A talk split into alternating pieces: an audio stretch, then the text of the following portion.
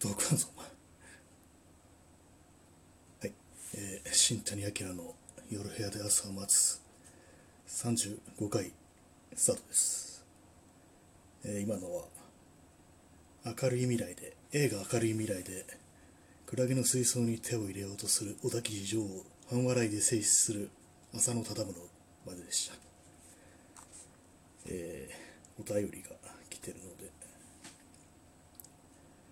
ラジオネームおっちゃんさん。最後の方にカメラの話題が出てきましたけど新谷さんは何歳くらいからよく写真を撮るようになったんですか？カメラにはまったきっかけとかありますか？はい。ありがとうございます。そうですね。普通によく日常的に撮るようになったのは十十数年12年ぐらい前ですかね。その時はデジタルのコンパクトのデジタルカメラをたまたまもらってそれがきっかけでデジタルは撮るようになったっていう感じですね、まあその前にも気が向いたらたまにフィルムカメラを使うってことがあったんですけどもそれはですねあの中学生の時に祖父が使ってた古いミノミノルタの一眼レフカメラをもらってそれでたまに気が向けば撮る感じでしたね。ただフィルムってことで、まあ、金がかかる。って言われてあんまりそんなにはやってなかったんですけれども。そうですね10年ちょい前12年ぐらい前にこうデジタルカメラを手に入れてから日常的に撮るようになったっていう感じですね。最初はこうそのコンパクトデジタルでその後そうですねリコーのコンのココンパクトに乗り換えてそれもそこから一眼レフに切り替えて今はミラーレスのカメラっていう感じですね。ハマったきっかけなんだなんでだろう、まあ、散歩散歩っていうのが最初にあってその時に何か写真を撮るといいなっていう感じでそうですね。出歩いた時にその風景を撮って残しておくっていうのが最初の目的っていうか、まあ、モチベーションっていう感じでしたねカメラは、まあ、今最近はねそう昔ほど本当に情熱がっていうとあれですけど撮る回数は減ってきてますけどまあ大体外出るときは持ち歩いてますね。よほどのことがない限りは。まあそれで一回も出さずにね帰ってくるってこともよくあるんですけれども。結構重いんですよね荷物が。フル装備だとカメラ本体とレンズ2本ぐらいに、えーまあ、三脚。でその他そのレンズにつけるフィルターとかもいくつかあってそういうのも持っていくとかなりの重量になってそれでいて、ね、一日何も取らないっていうこともあるんでもう少しなんか荷物を減らして取るときはちゃんと取るぞっていうふうに、ね、そういう気合い入れてやった方がいいのかなっていうあとまあテーマとかを決めて作品作りのためにやるっていうふうにした方がいいのかなと思ってるんですけどもなかなか結構中途半端な感じになっちゃったりはしてますね。昨日も一応外に出て新宿に行った時に、ま、数枚23枚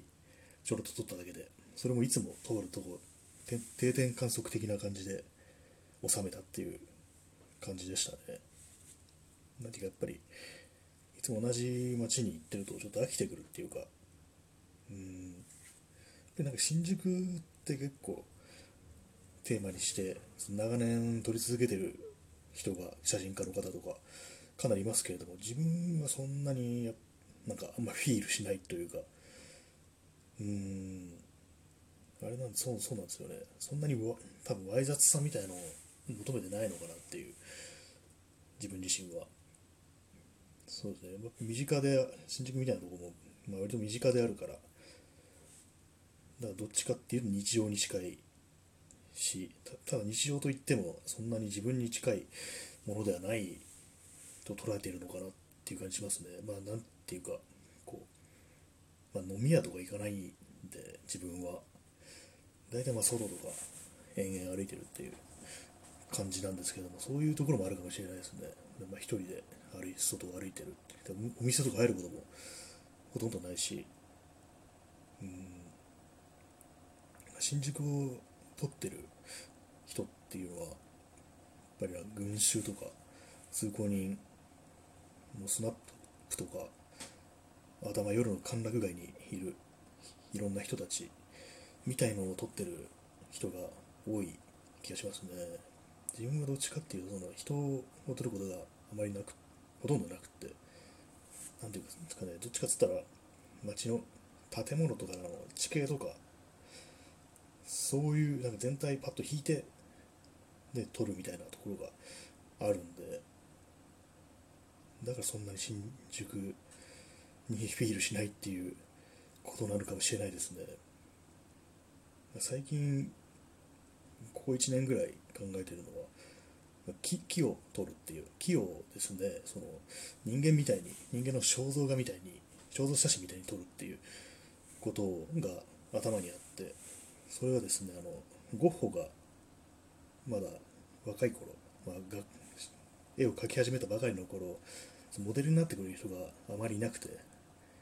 それであの樹木の写真樹木を人みたいになぞらえて書くんだっていうふうにその弟の手を絵の手紙で書いてたことがあってそれがちょっと念頭にあって、うん、木を人間のように捉えてみるっていう、ね、刈り込まれた柳の枝を人の人間であるかのように書いたりするんだっていうようなことを手紙で書いてるんですよね。それが頭にあってさっき木の写真をですね。シフトレンズっていうこうパースを工学的に修正できるものを使って撮ったりしますね。なかなかでもこれだっていう木が見つからないもので。であとあまりにも大きいとそうこうよっぽど引かないと画面に入りきらないみたいなことって結構難しいものであるんですよね。うん。ま、肖像写真みたいな感じで木を撮るってなると全身が入ってるっていう風にしたいなって思ってるんでそれができる手持ちのレンズでできる木となるとあんまりでかすぎても困るっていう感じで難しいところですね。特にあの夜なんかは街灯の光がその写真に邪魔だったりして特に木木みたいなある程度背丈があるものだとどうしてもその街灯とかぶってくるっていうしかも最近はあの LED なんですごく眩しくて白くな白くなっちゃうんですよね。明るすぎるっていう感じでそういうバランスを取るのが難しいっていうのはありますね。あとはですねあと木の写真と何があったっけ？忘れちゃってるっていう。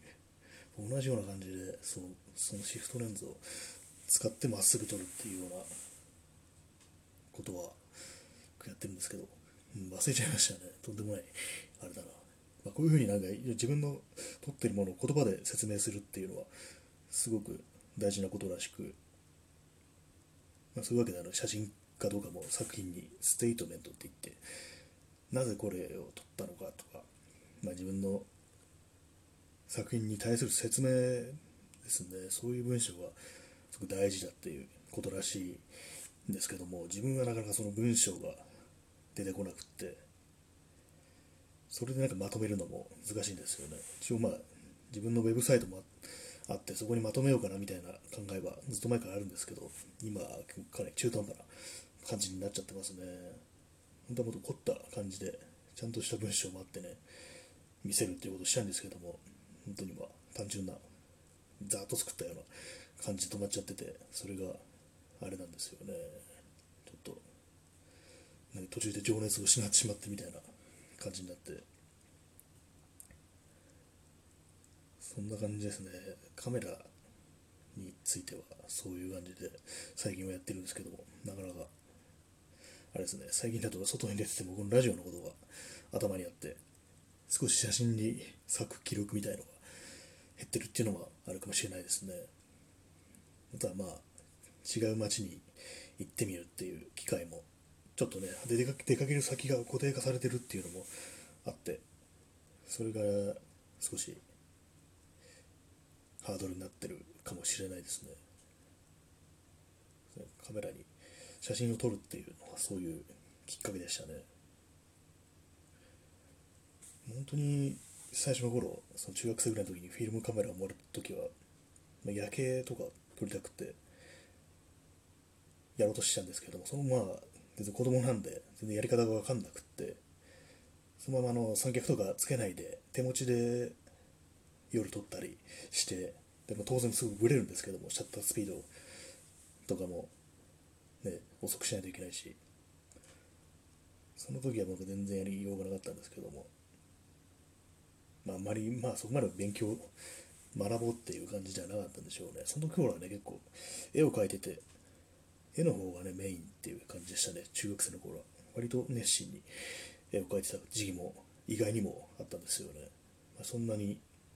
まあ、正規の教育は受けてないし独学で自分勝手に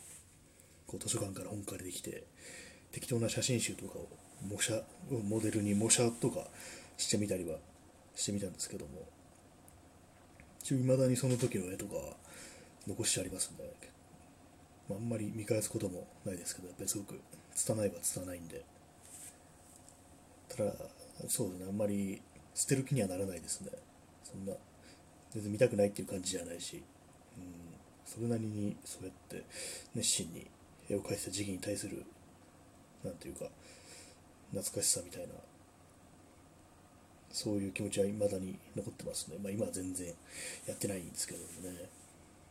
まあ、今回はちょっと写真のことについてお便りいただいたんでそんな感じでお話しさせていただきました。現在23時41分で少し遅くなりましたけれども今日はこんな感じで終わりたいと思います。それでは皆さんさようなら。